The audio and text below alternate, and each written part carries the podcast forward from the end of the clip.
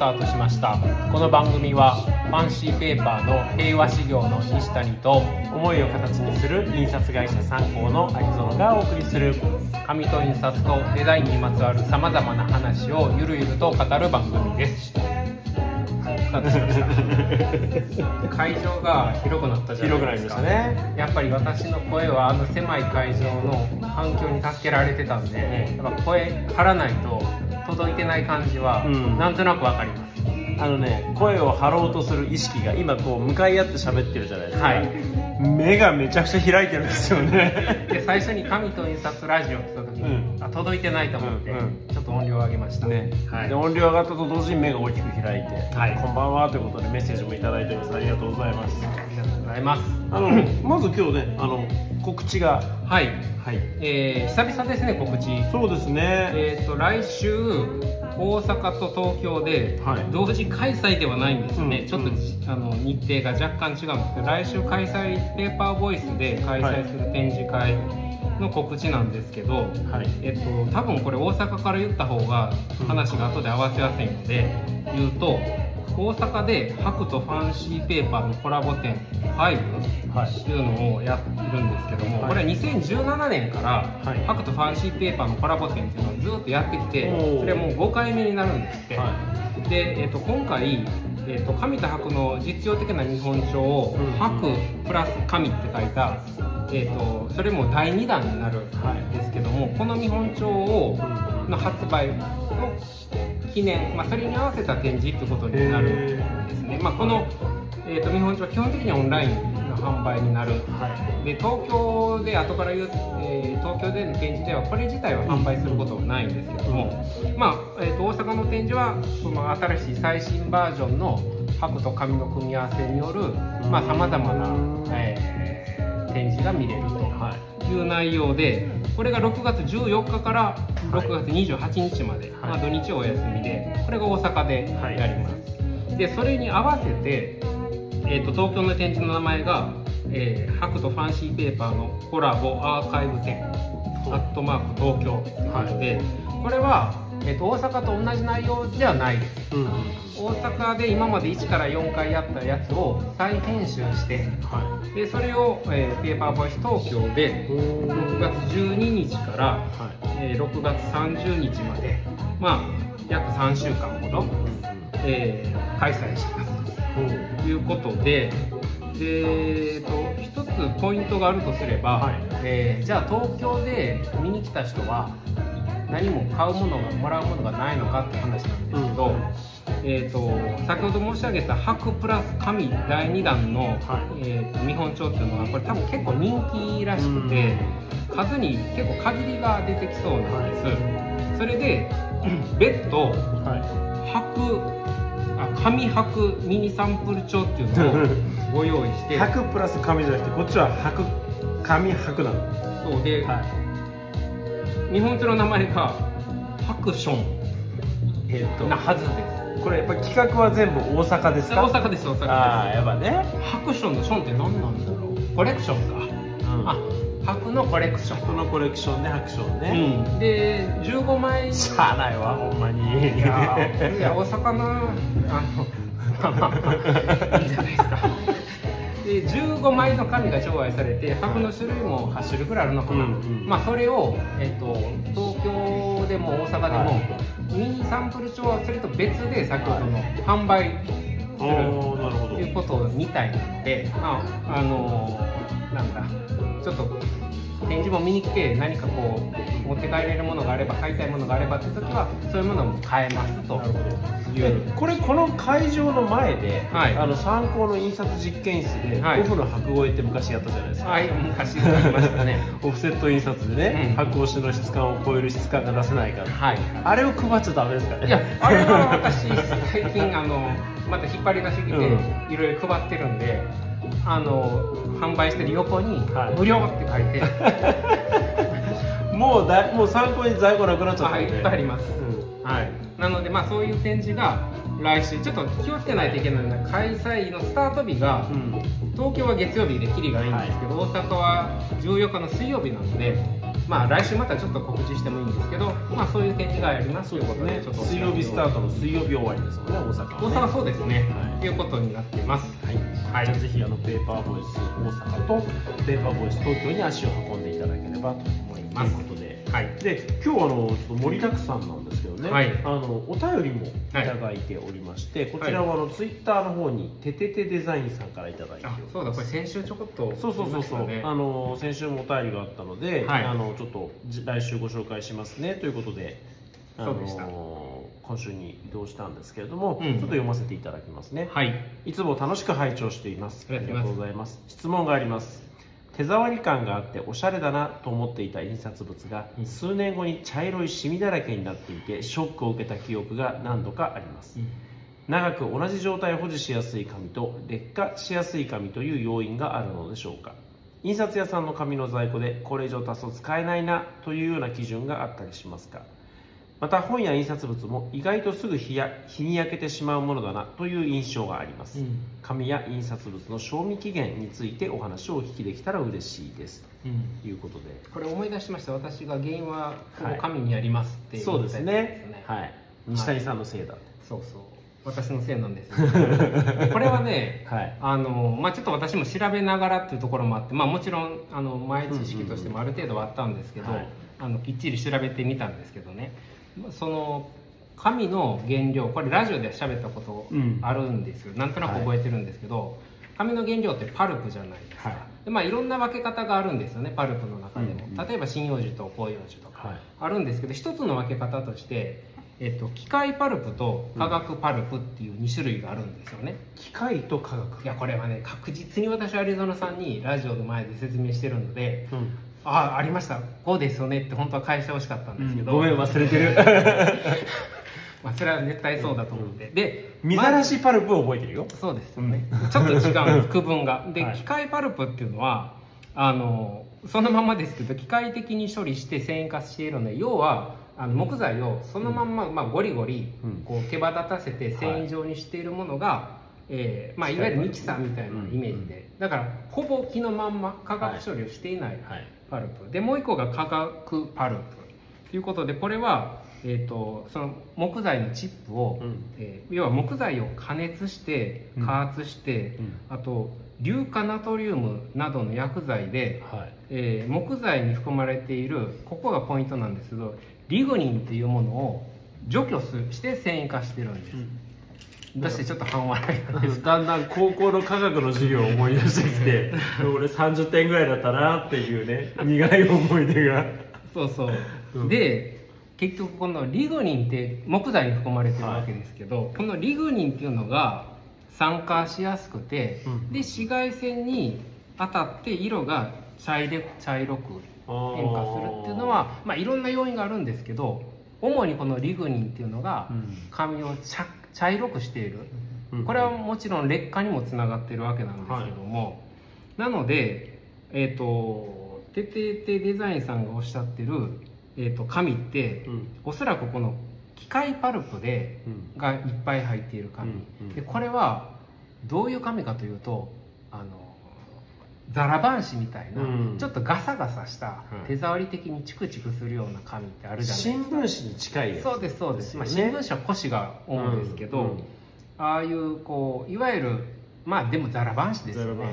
ああいうちょっとザラザラした手触りの紙っていうのは、はい。さっき言ってた機械パルプっていうのが多く含まれていて、うん。だから多分そういう紙が茶色くなったんだと思います。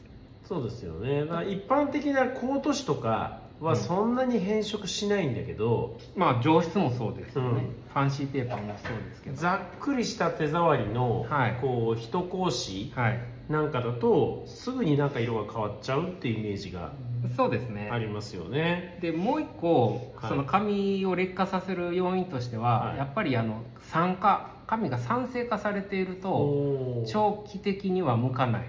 はい。で劣えー、と酸性になるってことは、はい。紙に大体例えば印刷のにじみを止めるうんうん。サイズ剤っていうのが入ってるんですよね、で特に印刷用紙には必ず、はい。これ酸性ですから、はい。こういうものが添加物が入るとどうしても紙って酸性によりよるんです、うんうんうん。だからそういう意味でまあ仮に機械パルプを使っていなかったとしても長期で見るとはい。紙っていうのはやっぱり、えー、と中性子だって弱アル性アルカリ性の紙と比べるとうんやっぱり劣化っていうのは避けられない。えその中性子とか弱アルカリの紙っていうのはどういう紙なんですか代表的なので言うと,、えー、と手すきの構造の100%の和紙とか。あ特にそういう薬剤を入れていないものとかは、だから、まあ、それがそのもので構造100%かどうかは別で、なんだ奈良時代のうん書物とか、まあ、奈良時代じゃなくても。古いやつが残ってるのは、まあ、そういうアルカリ性の素材で作られてて、はいはい、で印刷用紙っていうのは、まあ、酸性の加工がしてあるから、うん。鼻から傷みやすいけれども、はい。さらに、えーとまあ、ザラッとした質感の、はい。えー機械パルプはい。が含まれているものはより劣化しやすい。そうですね、まあうん。ただその、さっき言ってた、じゃあ、酸性の紙がどこまで劣化しやすいかというと、やっぱり日本の紙って優秀ですから、うん。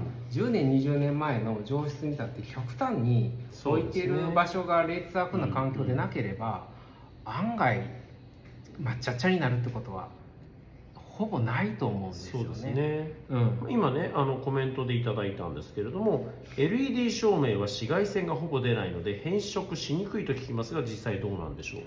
だおっしゃる通りだと思います。やっぱり紫外線に反応するので、うん。あたうん。でその機械パルプが反応したのはやっぱ紫外線が一番影響紫外線です。あーまあ、もちろん湿度だったり、熱とか、はい。まあ、外部要因によってもちろん変色っていうのはしていくんですけど、はい。主に紫外線っていうのはかなりのちなみに新聞紙よく変色するじゃないですか、あれは、まあ、もちろん、えー、と機械パルプっていう部分もあるんでしょうけど古紙が入ってるので、うん。古紙自体はそもそもいろんなはい。紙の原料からなっているのでまあ、その辺で機械パルプで使われてる紙ももちろん混ざってるでしょうから、うんうんうん。あとまあ脱木してるとはいえインクももちろん全部が取れてるわけじゃないでしょうし、うんだからそういう意味で酸性によってるしあれも日焼けっていうのは結構激しいそうですね、紙。まあ、この前もねちょっとご相談させてもらったやつでもうちょっと置いといたら色変わっちゃってっていうのありましたありましたね、うん、だからまあそういう意味で紙はうん。抹茶茶になってっていうのは多分そういうことじゃあそういう意味では、えっと本当に長く持たせようと思ったら、はい。純和風の和紙。そうですね。本当の和紙はね最初きなりなんですけど、もちろん私それ体感したわけじゃないですけど、はい。だんだん青白くなるんですって。へあの構造100%の和紙っていうのは最初はナチュラルで、だんだん青っぽくなるんで、だからそういう意味じゃでその少なくとも紫外線からはできる限り遠ざけてあげれば長持ちするよそうですね。でしょうね。まあでもそんなねワンプで厳重にくるんでたらうん。使う場面がないですからね、で印刷屋の在庫でっていうことで言うと、まあはい本当今あの出ました通りワンプでねはい。あの在庫の紙に関してはくるんであるんで、そうですね、まあ、そんなに劣化はしないなっていう印象はありますよね。室内に保管してあるし、うんで特に印刷の工場だとその湿度もある程度管理された中ではい。保管をしているので、まあ5年ぐらいは全然なんてことないなって大いう感じですよね。うん、紙の倉庫も基本的には温度、うん湿度管理されてて、うん。火が絶対当たりにくいところにあるので結構時間が経った、はえー焼きやすい紙だったとしてもワンプから開けなければい、ですよね。そんなにあいやの実はねうちの某伝説の営業マンがいるんですけどね。そんな方いらっしゃいましたっけ？紙をね一桁間違えて注文したことがあって、はい。えー、とでお客様から依頼するされる紙ってね毎回違うからはい。なかなかなくならなくて、はい。10年以上かかったんですよ。あでも10年でなくなったんです他の終わった時はちょっと感動です、感動しましたよ。だけどもうそれも全然問題ないあそうですか。ね10年かけて。うーん、はい。まあでもそれは結構優秀な紙ですけどね。うん。営業マンが一番優秀ですけどね。一桁間違えるってねなんで1000枚の発注が1万枚来たんだろうっていまだに不思議ですけどね。よかったですね。確かにね。あのということで、またてはい。デザインさん、質問あのお便りいただきましてありがとうございます。ありがとうございました。あのこれ以外も実は YouTube でもあおのう。メッセージをいただいてまして最近で最近ね本当にいろんな方からお声をいただくのでそれはまた来週にでもはい。取り上げられたらな。ということで、はい。で 半分経っちゃいあまの時間だいぶ経っちゃいましたよこれ。あの先週ね、はい。あのゲスト会で信濃志向の、えー、とうるまさんに、はい。えーご登場いただいてでそね。の後あの我々で工場見学に台風の土砂降りの雨の中。誰のせいなんでしょうね。誰？本当に。まあまあそれはいいとして、まあそれはいいとして、うん。いやでもなんかすごかったですねいやすごかった。メンツが立ってうん。連れてっちゃいけない人たちですから、もう。ディレクターケーシをはじめ。ディレクターケイシをはじめ、まあ、某デザイナーさんがお二人。はい。お一人に至っては、はい。その日大学の、ね、教えてらっしゃるデザイナーさんで、はいはい授業はあったのに、ね。授業キャンセルしてきましたからそうでねすね。またお二人とも本当連れてっちゃいけないうん。その事前の質問時間だけでうん。45分経ってしまいましたから、2時間の予定が45分質問し続けるっていうね。そうですまあまあそんなこうん。う自由なうん。工場見学をさせていただきましたけど、いやまあまあ面白かった。面白かったです、まあ、ちょっとね振り返るとそのうん。段ボールには、まあえーいわゆるみかん箱のようなはい。外装段ボールと呼ばれる厚いものと、はい。もう少し薄い、えー内装段ボールと呼ばれるものと、で、えーうえー、と信濃志向さんがやられている微小段ボール。そうですね。これはその通常は表も裏も茶色い紙でできている段ボールを、うん。えー片面だけオフセット印刷をしたものを貼り合わせてうん。作るという、まあ、非常に、えー衣装性の高い、えー段ボール。お中これからで言うとお中元のそうですね。ビールの箱。箱ビールの写真がこうい綺麗に印刷されたそうですね。ああいったものですよね。中がそれなりに重かったり、うんうんあのあんまり壊れたらいけないものはい。が入ってるようなものですよね、まあ、そういう工場に行くので、うんまあ、通常はね段ボールをこう合わせるだけの工場がオフセット印刷の工場もついた段ボール工場ということで、なんかどの辺印象残ってます？うーんみんなが自由すぎたところに呆然として見てましたね。どんだけみんな関係ないところも含めて写真撮ったりとかそうね。そこ絶対機械とか段ボールというかないとことかで興奮してたりとか、うん。あのうるまさんも「そこ!」って言ってました。か らそうそこに感動しました。アイソルさんはあのいっぱいあるんですけどまず、あの紙はい。まあ当然その段ボールの原単となるようなものだから、うん。そのロールで何百メーターっていう単位で仕入れてるけど、ね。あれが、えー、と回転寿司のよううに、ん。なんかトレーの上に乗って回ってたじゃないですか。そうですね。あれ本当に人乗っけて回したいなと思ったんですけど そもそもね段ボールのうん。紙ってはい。あれはクラフト紙なの？いやだからそれもそこも知らなかったんですよね、うん。だからうるまさんに教えてもらって、はだからそもそも段ボールって3つの紙で基本は構成されてるそうですね。上の紙と波々が真ん中で下。下はい。でえっと主にあの波々の紙はうん。やっぱ真ん中に来るから、そこまでこう人目に触れることは、うん。まあ、そこまでっていうか全くないのであこは比較的古紙再生紙がかなりの割合。まあ、100に近いぐらい入ってるって言ってて。で両サイドの紙、まあ、これも、えっと茶色だから、うんうん。私はてっきりクラフト、うん。まあ、いわゆる水ざらしパルプ。茶色いはい。パルプのうんうん。紙、あれクラフト紙っていうのはその水ざらしだからその新しいうん。パルプを、そうそうそう、えー、と繊維が長い状態で作る紙ですよね、うん。細かく砕かないで。繊維が長いから紙が丈夫。うん。でも、えっとそれだけじゃない古紙も含めたうん。紙になってるっていそうでしたね。そうおっしゃってましたね。だからまあうん外の方も古紙は入っていてだから比較的はい。古紙がよく使われている、うん。うん、素材っていうのが段ボール。うん。っていうのが分かりましたね。うん。だからそこはてっきりちょっと勘違いしてました、うん。あの結構ねババージンパルプで作られてそのクラフト紙で作られてるのかなと思ったけどそういうわけじゃない。ですうん。ね、そうでしたね。えー。そうだまずそこのなんだろうあのぐるぐる回ってる、うん。えーロールの大きさっていうのはすごく驚いたのと、うん。でそれからやっぱりそのオフセット印刷をしてからして、うん。であと型段ボールということで、えー、なみなみと1枚なんていうかなみなみの紙ともう1枚の紙をまず合紙して表面がない段ボールが作られるそうですそうです。型片面段ーボールっておっしゃってましたよね、ルでその片面段ボールに、えーオフセット印刷した紙を合紙するじゃないですか、貼ってたね。で、はいはい。僕らの感覚で言うと、はい。やっぱ合紙ってうん。反るじゃないですか。反りますね。むちゃくちゃそ反るじゃないですか。反ります。それがほとんど反ってなかったっていうのがうん。あれが驚きでしたね2つ目の。だからそれも現場でおっしゃってましたけど、最初から貼る紙っていうのをうん。想定してだからさっき言った片面にもう一面貼る紙っていうのはそれぞれじゃないですか、はい。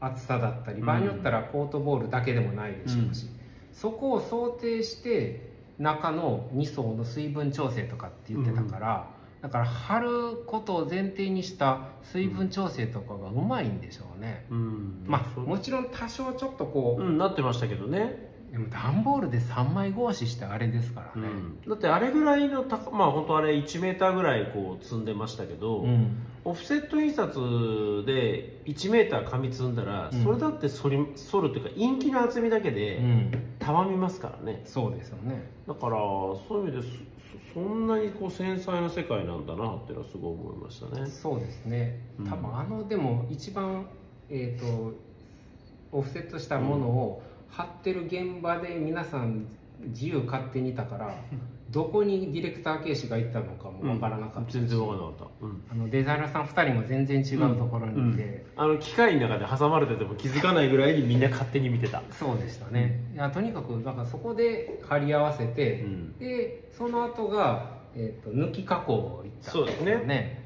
ここはもうディレクター形式の本業とも重なる ところだったから、機械に挟まれるかぐらいこう食い入るように見てましたけどね、まあ、あの驚いたのがその、まあ、言われてみたらなるほどなと思ったんだけど、はい。その微小段ボールの場合には、えー、と型が必要じゃないですか。はいはいはい。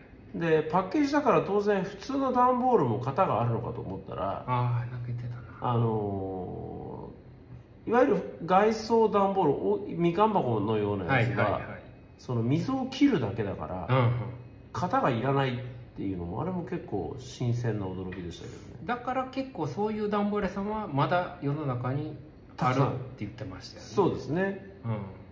その板紙を買ってきて段ボール箱に組み上げるうんうんうん。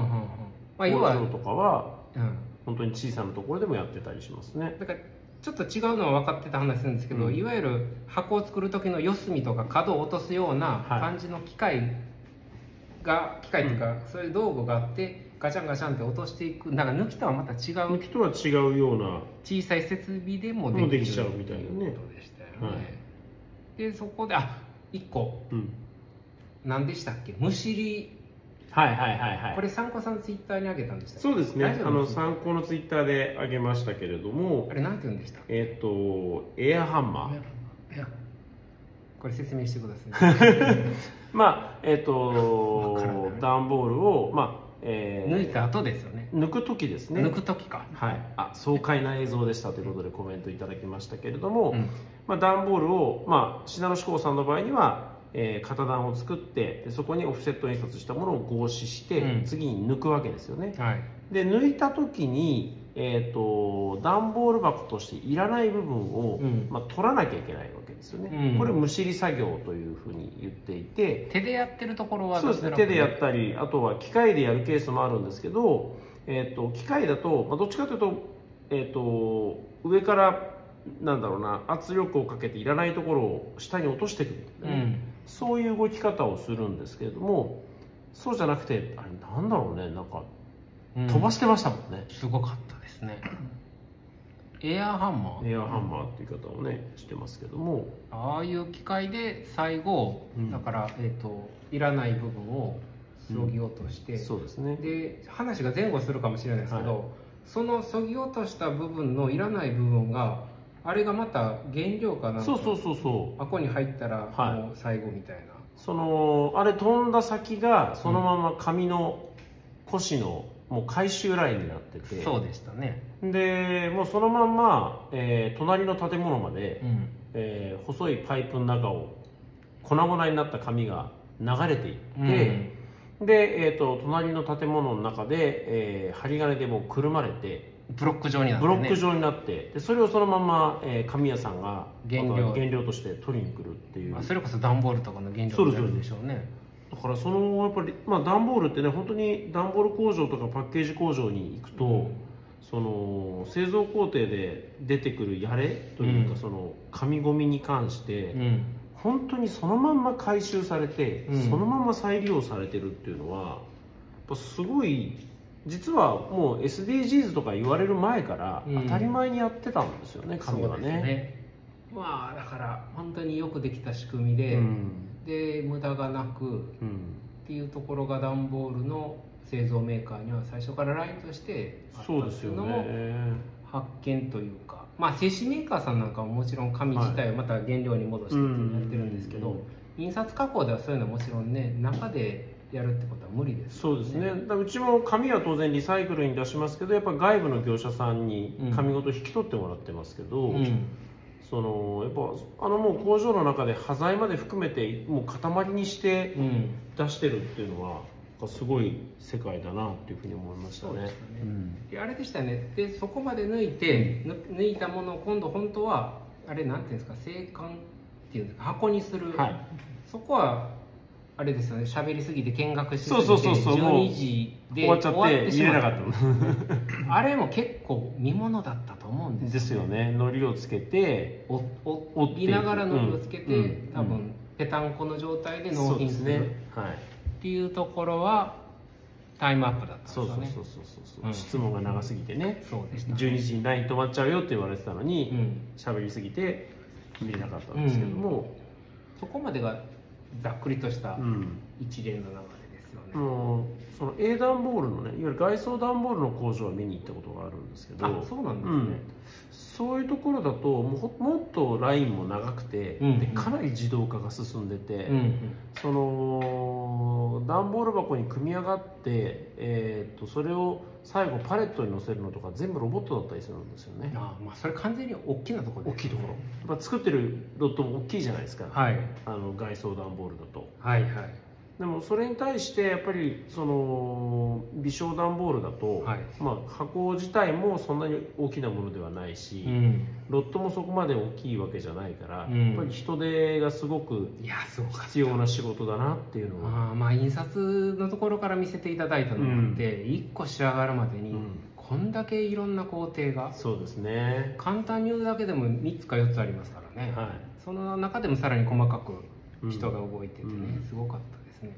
1個ねうん。あのファンシーペーパーを貼った用途ってなかなか少なかったじゃないですか、はいはい。いやせっかくデザイナーさんがいてしかもファンシーペーパー大好きなお二人ですから、いやこれすぐには実現してないですけど、うん。なんかファンシーペーパーとあの段ボールで微小製でなんかアイテムとか作れるんじゃないかなと思ってね、あんま世にこないペーパーボイスの展示企画じゃないですか、うん、なんかそんな商品を開発するのがいいのかちょっとわからないですけど、うん。ちょっとその辺はね確かに面白いかもしれないですね。うん、っうん、ていうのはやっぱコートボールだけだとちょっとつまらないなと思いましたね。うん、確かにそのオフセット印刷をするから、うん。オフセット印刷をして貼り合わせる合紙をするからうん。微小段ボールなんだって考えないで、うんそのいろんな素材で作るんだっていうふうに考えるやり方もありますよね。そうですね。まあそんな感じで、はい。非常に楽しかったですね。土砂降りでした土砂降りでしたけど。はい。ということで、はい、段ボールについて2週続けて触れていきましたけれども、はい、来週は、はい、テーマですね、はい、そうだ本屋行こう。チャラテチャチャラチャ、それ京都だ まあ本屋は結構紙屋さんにとっても情報の宝庫ですし製本印刷屋さんにとっても多分そうですね。その話をしたいと思います、ということで本日もお聞きくださりましてありがとうございました。ありがとうございました。この番組はファンシーペーパーと平和修行の西谷と思いを形にする印刷会社参考の有園がお送りしました。ではまた来週。さようならランボルギーニの話しなかったね。ちょっとねぶち込もうかなと思った。ら 時間がね